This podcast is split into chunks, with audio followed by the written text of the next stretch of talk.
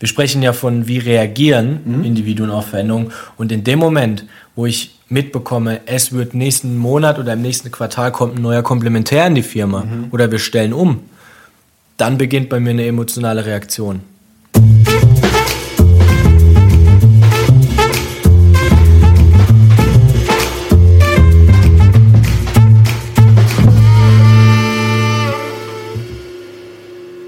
Herzlich willkommen zu einer neuen Episode von implementationframework.com, der Podcast. Ja. Wir sind jetzt äh, gelistet. Wir haben ein, eine Heimat gefunden für unseren Podcast. Mhm. Und äh, ihr findet uns auf Spotify, auf Apple Podcast, auf TuneIn. Die anderen stehen noch aus. Wir berichten dann darüber, wenn wir dort gelistet sind. Aber das das aller, aller, aller, aller, aller, aller, aller, aller Wichtigste ist, ihr findet auf jeden Fall jede neue Episode und alle Episoden auf unserer Internetseite. Also falls ihr irgendwie äh, wieder bei Spotify, Apple Podcast oder TuneIn ähm, das äh, findet, oder wenn ihr da nicht seid, geht auf implementationframework.com slash podcast. Ähm, dort findet ihr alle Podcasts. So sieht's aus. Ja, wir haben so ein bisschen über das Implementation Framework geredet. Wir haben auch darüber geredet, dass ähm, der große Unterschied zwischen einer Technologieeinführung und einer BIM-Einführung gravierend ist, dass es um deutlich mehr geht. Es geht nicht nur um die Technologie und die Prozesse und die richtige Strategie dahinter, sondern es geht vor allen Dingen um den Menschen. Wir müssen die Menschen mitnehmen ähm, und ähm, dazu haben wir ja auch schon in Punkt 10 Storytelling besprochen. Ja? ja? Aber jetzt würde ich dann doch noch gerne mal irgendwie so wirklich ans Eingemachte gehen und mhm. dir eigentlich die Frage stellen, wie reagieren Individuen und Organisationen auf Veränderungen? Genau, ja. Also das ist ja das Thema der Psychology of Change, ne? Wie reagieren Individuen und Organisationen auf Veränderungen? Mhm. Wenn wir uns die klassische Change-Literatur oder einfach die Gespräche anhören, dann hören wir immer wieder das Thema Widerstand, Widerstand, Widerstand. Und da ist ganz viel Wahrheit dran. Ähm, und wenn wir uns mal wirklich damit beschäftigen, dann kriegen wir raus, ähm, dass wir als Menschen uns gewisse Mechanismen teilen. Ja? Das bedeutet, sobald es zu einer Art Veränderung kommt, reagieren wir auf vielen verschiedenen Ebenen, also auf Verhaltensebene, aber vor allem emotional. Also da ist eine emotionale Reaktion, die stattfindet aufgrund einer Veränderung. Mhm. Mal stärker, mal weniger stark. Absolut. Abhängig vom Veränderungskontext, aber sie findet statt. Genau. Und deine Frage war ja, wie reagieren äh, Individuen und Organisationen auf Veränderungen? Natürlich unterschiedlich. Ne? Die, die Phrase oder die, die Sätze kennen wir, kontextabhängig, situationsabhängig, da kann man natürlich keine äh, Allgemeinformel geben. Aber was ganz spannend ist, ähm, für viele, die sich mit dem Thema beschäftigt haben, es scheint sowas wie ein Muster zu geben, wo wir Menschen verschiedene Phasen durchlaufen müssen, um am Ende ähm, eine Veränderungsakzeptanz zu erzeugen. Ja? Das ist ja fast schon äh, amerikanisch hier, oder? wie so in New York, nur dass wir hier in Schifferstadt sitzen. Ui, Feuerwehr. Mhm. Ja. ja. vielleicht kommt noch mehr. Wir halten euch auf dem Laufenden. Ja, ja und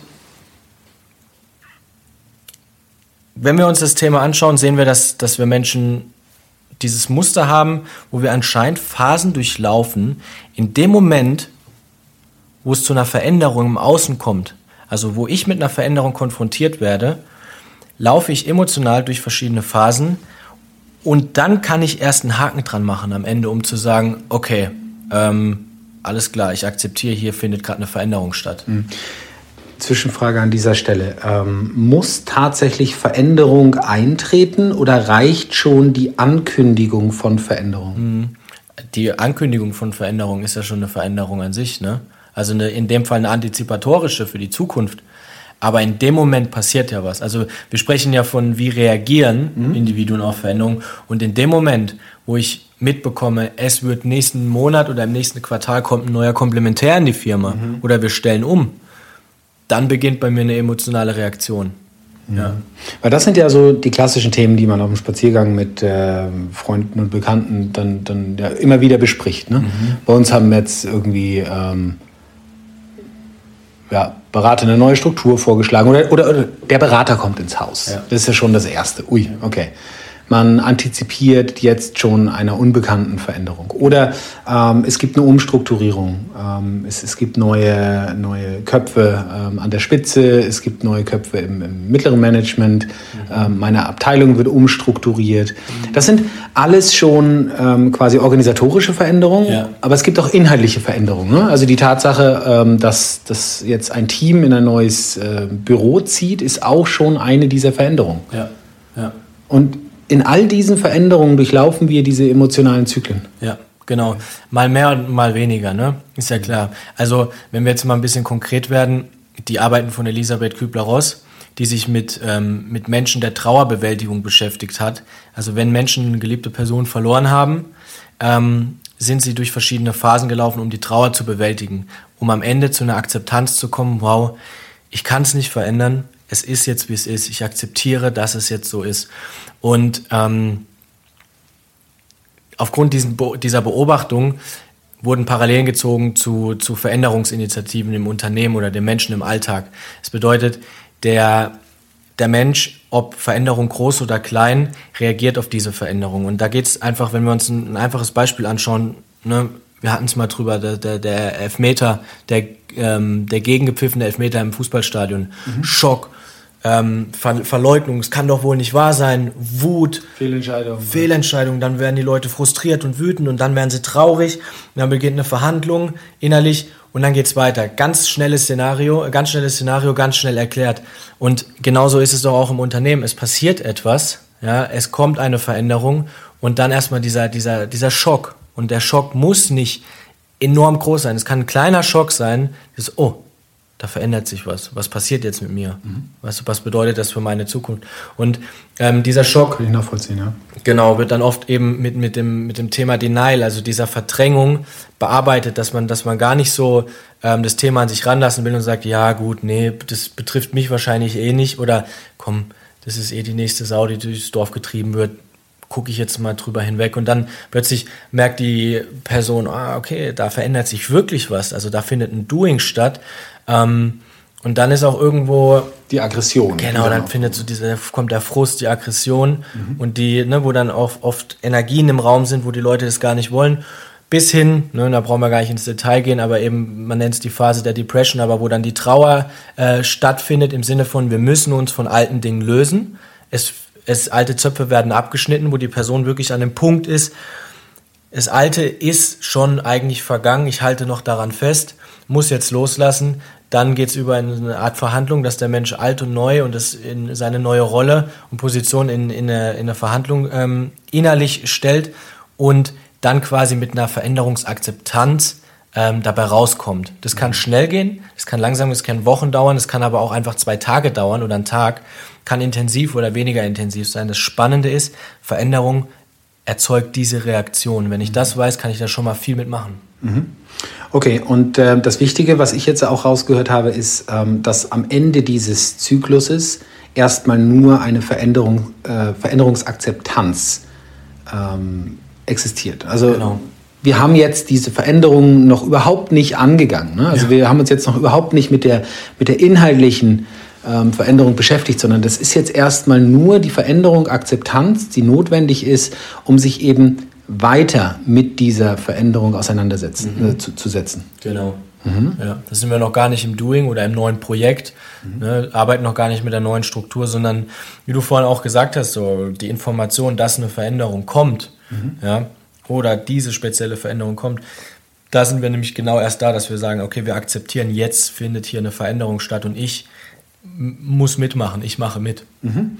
Ähm, wir werden ja nochmal durch diesen Zyklus gehen, äh, zu einem etwas späteren Zeitpunkt, wenn es dann tatsächlich inhaltlich um die Veränderung geht. Mhm. Aber ähm, was für mich im, in unseren Gesprächen irgendwann so dieser, dieser Aha-Moment war, als ähm, das Modell von Riemann-Thomann dazu kam. Mhm. Ja, also Riemann-Thomann, ähm, die beiden, die, die quasi die ähm, sage ich jetzt mal, die Grundängste und Bedürfnisse, die Beziehungsarbeit ähm, mit äh, ins, ins Spiel gebracht haben. Ja. Und ähm, lass uns hier mal ganz kurz drauf eingehen. Mhm. Lass mal ganz kurz die Polaritäten Wechsel, Dauer, Nähe, Distanz erklären, mhm. bevor wir dann auch nochmal den Zusammenhang zu Kübler-Ross herstellen. Okay, ja. Äh, Es ist gut, dass du sagst, weil eben das, was wir bisher besprochen haben, ist ja, was der Mensch sich als Mechanismus teilt. Wenn ein Mensch in Veränderung oder mit Kon Veränderung konfrontiert ist, kommt es eben zu dieser Veränderung. Und gleichzeitig ähm, ist jeder Mensch aber auch einzigartig. Also wir teilen uns Mechanismen, aber sind einzigartig als Individuum. Mhm. Und das zu betrachten ist spannend. Und du hast Riemann Thoman an, an, angesprochen. Die haben auf, auf, auf vier ähm, Grundformen der Angst ähm, ein Beziehungsmodell entwickelt, wo wir sagen können, kurz gefasst, wir Menschen tragen ähm, diese vier Polaritäten, Dauer, Wechsel, Nähe und Distanz in uns und haben verschieden ausgeprägte Orientierungen eben, wo wir uns befinden. Und in jeder speziellen Situation, in jedem speziellen Kontext kann sich dieses Muster, diese Ausprägung verändern. Was bedeutet das im, im, im Allgemeinen? Die, die Polarität Dauer. Ja? Ich möchte, dass die Dinge gleich bleiben. Routine Seeking. Mhm. Gestern so, morgen so. Es soll sich nichts verändern. Ich finde mich, ich fühle mich wohl in den gleichbleibenden Dingen. Und wir kennen das wir sind froh, wenn, wenn wir aus dem Fenster schauen und am nächsten Tag die Dinge noch genauso sind wie heute. Mhm. Ja, da, fühl, da fühlen wir uns wohl in diesem Gleichbleibenden. Und gleichzeitig ist die Orientierung da ähm, zum Wechsel. Das bedeutet das Sprunghafte, das Abenteuer, das Neue, das, äh, das Unbekannte, der, der, der Zauber des Unbekannten. Und das sind zwei, zwei Polaritäten, also wirklich Rigidität, Starrheit, genau, das, das Gleiche und, und der Wechsel, das Neue. Wir tragen beides in uns und in verschiedenen Beziehungen haben wir verschiedene Ausprägungen, was das angeht. Ja, was zum Beispiel, was den, was den Wechsel angeht. Dass ich in manchen Dingen etwas Neu, Neues möchte und in anderen Dingen gerne beim Alten bleiben möchte. Mhm. Und auch an der Stelle vielleicht interessant ist die horizontale Achse, wenn wir uns das wie so ein Fadenkreuz vorstellen. Horizontale Achse sprechen wir von Nähe und Distanz, auch Orientierung, die wir in uns drin tragen. Mhm. Ähm, Nähe bedeutet körperliche Nähe, soziale Nähe, ähm, generell Harmonie, Mensch als soziales Wesen möchte anderen Menschen nahestehen, möchte, dass die Gruppe funktioniert, möchte, dass der Tribe funktioniert, ein Teil davon sein und Anerkennung bekommen. Und auf der anderen Seite ähm, die Distanz, das um mich drehen, das Abgrenzen, die innere Freiheit bewahren mhm. ähm, und den Raum bekommen. So, jetzt haben wir die Dauer, ich möchte das Gleiche, den Wechsel, ich möchte das Neue, die Nähe, ich möchte die Harmonie und ähm, die Distanz, ich möchte die Eigendrehung, ich möchte die, die, die, die Freiheit und den Raum. Und wir wissen, dass wir diese Orientierungen in uns tragen. Und in jeder Situation, in jedem Kontext verändert sich unser Muster, wie ausgeprägt diese Orientierungen sind. Mhm. Also abhängig von der Beziehung und dem Kontext genau. ähm, nehme ich dann unterschiedliche ähm, Positionen in diesem Raum halt ein und kann ähm, was das eine Thema angeht, ähm, Wechsel und Nähe orientiert sein. Das bedeutet, ich bin für die Neuerung, ich, ich, ich brenne für, für ähm, den Wandel mhm. und den Wechsel. Und ich suche die Nähe zu anderen, ich suche das Gespräch, ich will es diskutieren. Ähm, und in anderen Situationen ähm, suche ich eben, also bin ich immer noch wechselorientiert, suche aber nicht mehr die Nähe zu anderen, sondern will das erstmal mit mir selber ausmachen. Ja. Das ist dann die Polarität zwischen, zwischen Nähe und Distanz. Aber es kann auch sein, dass ich in einem ganz anderen Kontext, in einem ganz anderen Zusammenhang sehr, sehr abwartend, sehr, sehr zurückhaltend, sehr, sehr ähm, festhaltend an den existierenden ähm, genau. Bedingungen bin. Ja. Und äh, mich hier eben dann gegen den Wandel entscheide. Genau, einfaches Beispiel. Eine Person und zwei unterschiedliche Situationen. Mhm. Ähm, die eine Person arbeitet im Unternehmen und es kommt zu einer technologischen Erneuerung, mhm. einer Innovation. Die Person springt begeistert auf, meldet sich und sagt, finde ich super, endlich. Ich habe mir schon so viele Gedanken gemacht. Und die gleiche Person in der gleichen Organisation wird mit einem kulturellen Wandel konfrontiert. Das heißt zum Beispiel weg von den klassischen Hierarchien zu einer flachen Hierarchie. Mhm. Wir werden modern, wir gehen weg vom Sie hin zum Du. Und dann verschränkt die Person die Arme und sagt, hey, wo sind unsere Traditionen, unsere Werte hin? Mhm. Ja?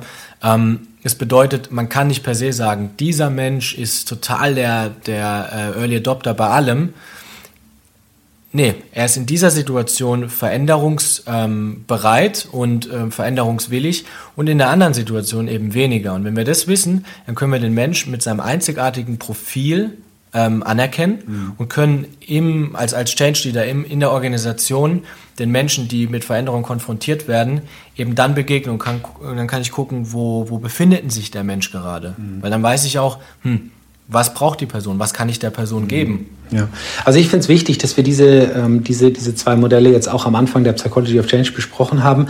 weil sie mir als Change Leader, als mhm. BIM-Stratege eben die Augen geöffnet haben. Ja, zum einen, weil ich es beobachten kann, im Unternehmen, ganz explizit, ja. ähm, und damit eben auch antizipieren kann, wie die Individuen oder ganze Gruppen darauf reagieren mhm. und weil sie mir Handlungsspielräume geben ja. Ja, im, im, Bereich äh, Leadership. Ja. Das bedeutet, wenn ich ähm, eben damit beauftragt werde, eine BIM-Strategie zu entwickeln und diese Information ins Unternehmen getragen wird, kann ich eben davon ausgehen, dass allein schon diese Ankündigung, diese Information bei äh, Menschen, die diese oder Individuen, die diese Informationen bekommen, mhm. eben dieser, dieser ähm, Grief Cycle in Gang gesetzt wird. Ja? Ähm, dass hier eben auch Emotionen freigelegt werden, so wie du gesagt hast. Ja? Shock, Denial, Anger, äh, Depression, bis hin dann zu einem Bargaining und einem Accept. Das erklärt zum Beispiel, warum ähm, manche ähm, eben in in Widerstand gehen und auch mit Informationen zurückhalten, ja, weil wir eben nicht wissen, was dort vorgeht. Und das andere ist, im, im direkten Gespräch ähm, oder in der Betrachtung von Teams kann man eben dann auch mit diesem Verfahren oder mit diesem Modell von Riemann-Thomann eben sehr schön eigentlich mal feststellen, wo sich die unterschiedlichen Individuen befinden. Also gerade im Gespräch mit Teams ist es dann eben auch nochmal wichtig, eben herauszukriegen, wer ist wechselorientiert, wer ist dauerorientiert. Mhm. Wer ähm, sucht die Nähe, wer geht auf Distanz? Weil es eben für diese unterschiedlichen Polaritäten eine Begründung gibt. Ja? Das, ist, das ist die Grundhaltung, ähm, die eben auch bei Stress oder, oder in anderen Situationen eben auftaucht, für mich als Change Leader. Ähm, und ich dann eben wir kennen das ja, äh, wenn, wenn jemand Distanz sucht und ich hinterhergehe, dann entsteht keine Distanz. Der Abstand bleibt gleich oder wird sogar verringert. Und das führt dazu, dass eben dieses Bedürfnis nach Distanz beim einen und das Bedürfnis nach Nähe beim anderen eben hier zwei widersprüchliche Bedürfnisse sind, die zu einem Konflikt führen. Ja. Und mit dem Wissen darüber kann ich ja anders agieren, kann anders genau. darauf eingehen. Ne? Wenn, ich, wenn ich jetzt ähm, im Prinzip einen Konflikt lösen möchte und näherorientiert bin, dann laufe ich auf die Person zu. Und wenn dieselbe, äh, wenn die andere Person distanzorientiert ist und jetzt erstmal Raum braucht und Freiheit braucht, dann würde ich da ja nur bei der anderen Person Stress und noch mehr Konflikt verursachen. Wenn ich jetzt aber weiß, okay, die Person braucht jetzt Ruhe, hat das Bedürfnis nach, nach, nach, nach Eigenständigkeit und, und äh, dem eigenen Raum, dann kann ich das der Person geben und kann mhm. irgendwann, wenn sich, wenn, wenn der Puls wieder ruhig ist, ja, oder wenn sich das entspannt hat, kann ich hingehen und kann sagen, hey, mir wäre es wichtig, das jetzt mal zu klären. Mhm. Und ne, raus aus dem klassischen Beziehungsthema hin zum, zum Thema Teams, was du auch gesagt hast, und, und Veränderung. Es basiert ja auf Bedürfnissen und Grundängsten. Und da jetzt äh, drauf einzugehen, würde den Rahmen springen, weil das therapeutische ähm, Themen sind. Und ähm, was aber wichtig ist, ist als Change Leader, weil du hast die zwei Modelle nochmal klar angesprochen, den Grief Cycle und das Riemann-Thomann-Modell, ist, dass ich als, als Change Leader ähm, mit, mit der Hilfe solcher Modelle ähm, eine Art Kategorisierung stattfinden lassen kann und kann gucken, mein Mitarbeiter befindet sich jetzt in dieser Orientierung, in dieser Phase der Veränderung. Mhm.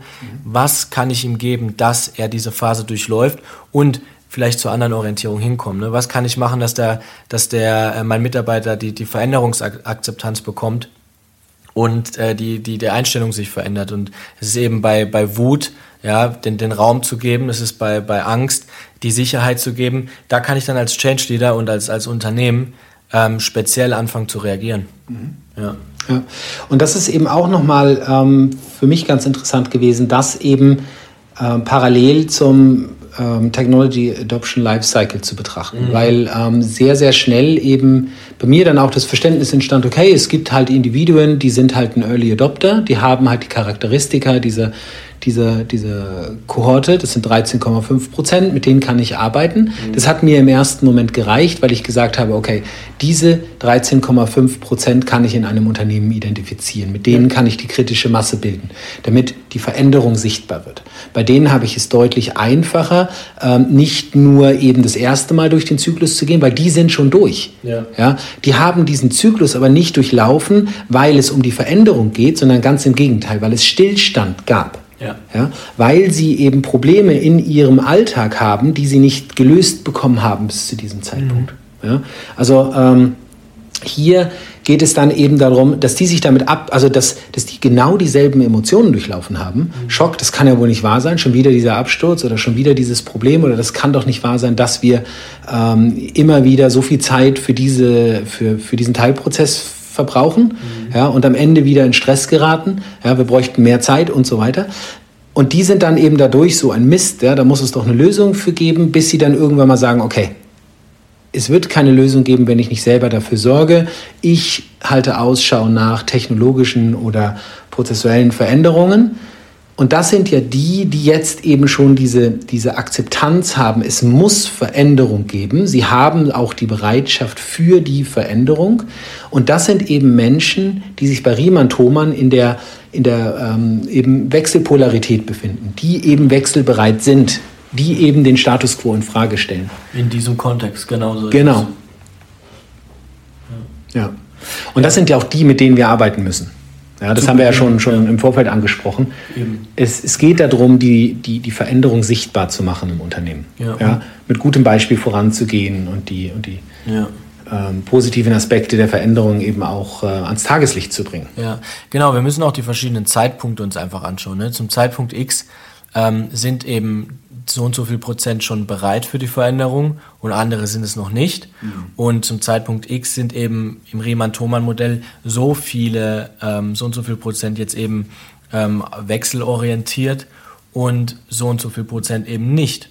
Und genauso ist es zum Zeitpunkt X befinden sich diese Menschen eben in dieser Phase der emotionalen Reaktion nach, nach dem Grief Cycle.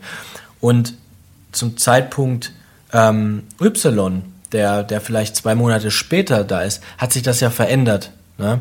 Und ich muss jetzt einfach gucken, wie, wie kann ich denn meine, meine Mitarbeiter mit ihrer verschiedenen ähm, Veränderungsgeschwindigkeit und Adaptionsbereitschaft ähm, langsam darüber führen, dass zum Zeitpunkt Y so viel wie möglich Menschen ähm, eben auch diese Veränderungsbereitschaft haben und sagen, ich möchte den Wandel und ich trage den Wandel voran. Mhm. Ja, ich kann nicht von Anfang an erwarten, dass eben alle gleich reagieren, weil wir eben über die, die verschiedenen einzigartigen Profile auch schon gesprochen haben.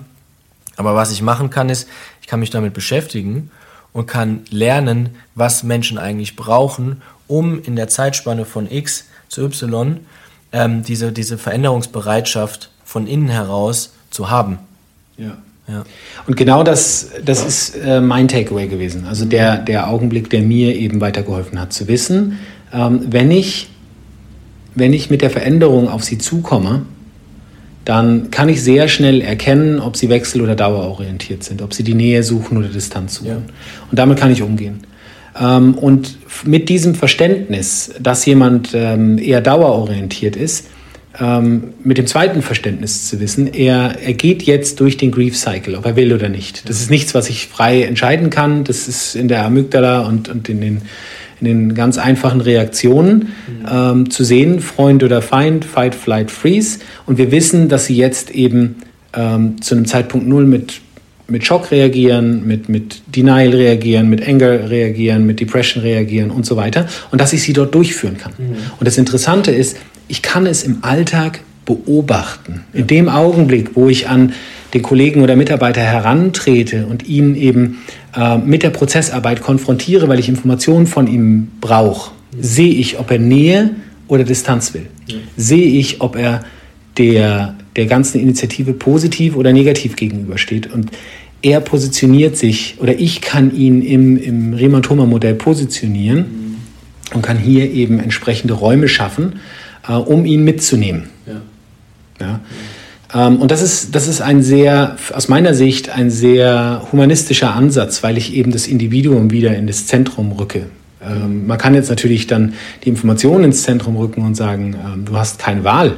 Mhm. Ja, gib mir diese Informationen, aber uns muss klar sein, dass das eben psychologische Auswirkungen auf das Individuum hat und dass da eben Handlungsspielräume entstehen und Muster entstehen, die dann eben auch abgespult werden. Absolut, ja. Ja, ja und wenn wir uns den, den Mechanismus anschauen, also ne, gerade im Change Management wird sich ja oft darüber aufgeregt, oder oh, der Mensch im Widerstand und es ist zäh und es dauert und wir müssen wieder und wieder und wieder.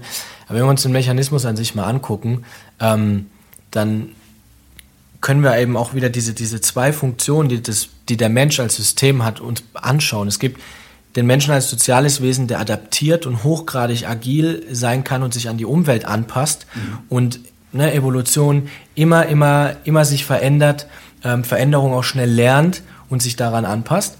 Und gleichzeitig sind wir jetzt noch, wie vor ein paar tausend Jahren, im, im Kern das gleiche System und der Mensch hat sich im Kern nicht verändert, hat die gleichen Ängste, die gleichen Bedürfnisse. Sprich, wir haben diese Range von hochgradig agil zu rigide mhm. als, als menschliches System.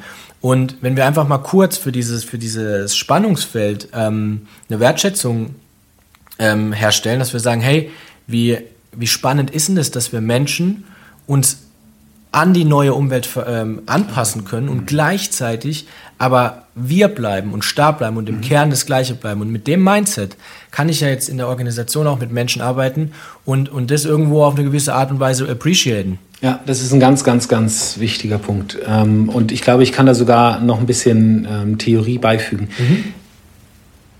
Wenn wir uns mit dem Thema Change Management auseinandersetzen oder mit dem Widerstand auseinandersetzen oder Motivationsthemen auseinandersetzen. Ja, kommen wir immer wieder zur klassischen Literatur. Wir kommen irgendwo bei, bei Kotter raus mit seinen Eight Steps oder äh, Leading Change oder Accelerate und so weiter. Wir, wir, wir kommen bei Edgar raus und so weiter.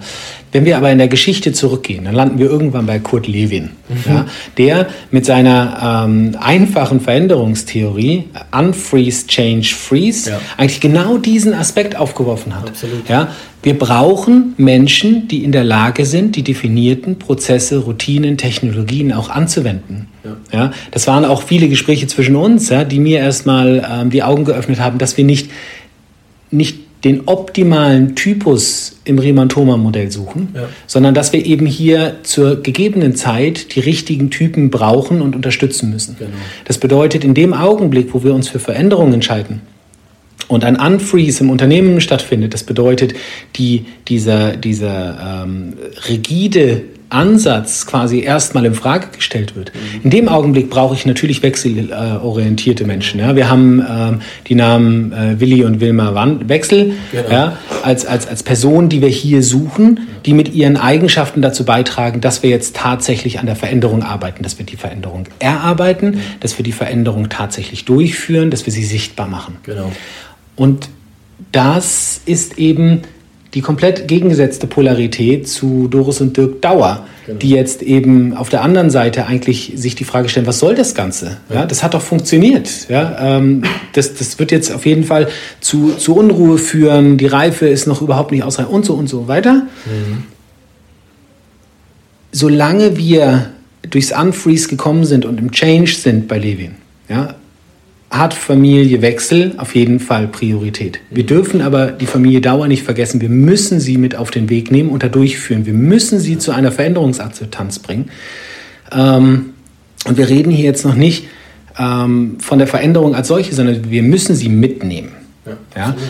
Aber zu einem späteren Zeitpunkt, ja. wenn die Veränderung dann tatsächlich mal äh, in dem Was 2.0 entwickelt wurde, die Reife da ist, ähm, die, die Prozesse und die Technologien laufen. In dem Augenblick findet ein Freeze statt. In diesem Augenblick soll die Organisation wieder in ruhige Fahrwasser geführt werden und der neue Status quo gilt.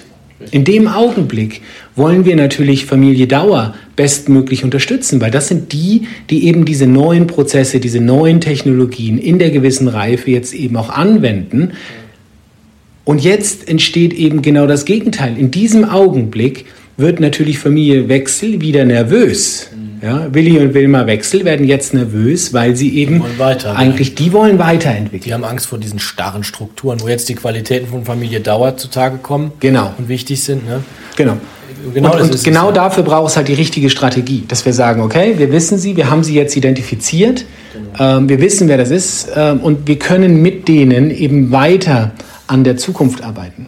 Und jetzt einfach mal die philosophische Frage, vielleicht sogar offen gelassen, aber am Ende, ja, wenn wir uns in einem also konstanten Wandel befinden, ja.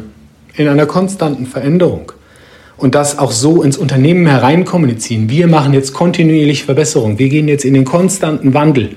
Ja. ja. Was passiert denn dann psychologisch gesehen mit Familie Dauer und Familie Wechsel? Ja. Gut, wow. Ähm, 34 Minuten. Das hört sich doch gut an, ne? Das ist, fühlt sich auch gerade rund an. Ja. Ich denke, da brauchen wir nicht mehr viel machen. Schneiden und hochstellen. So sieht's aus. Vielen Dank für die Aufmerksamkeit und bis nächste Woche. Ja, vielen Dank. Ciao, ciao. Ciao.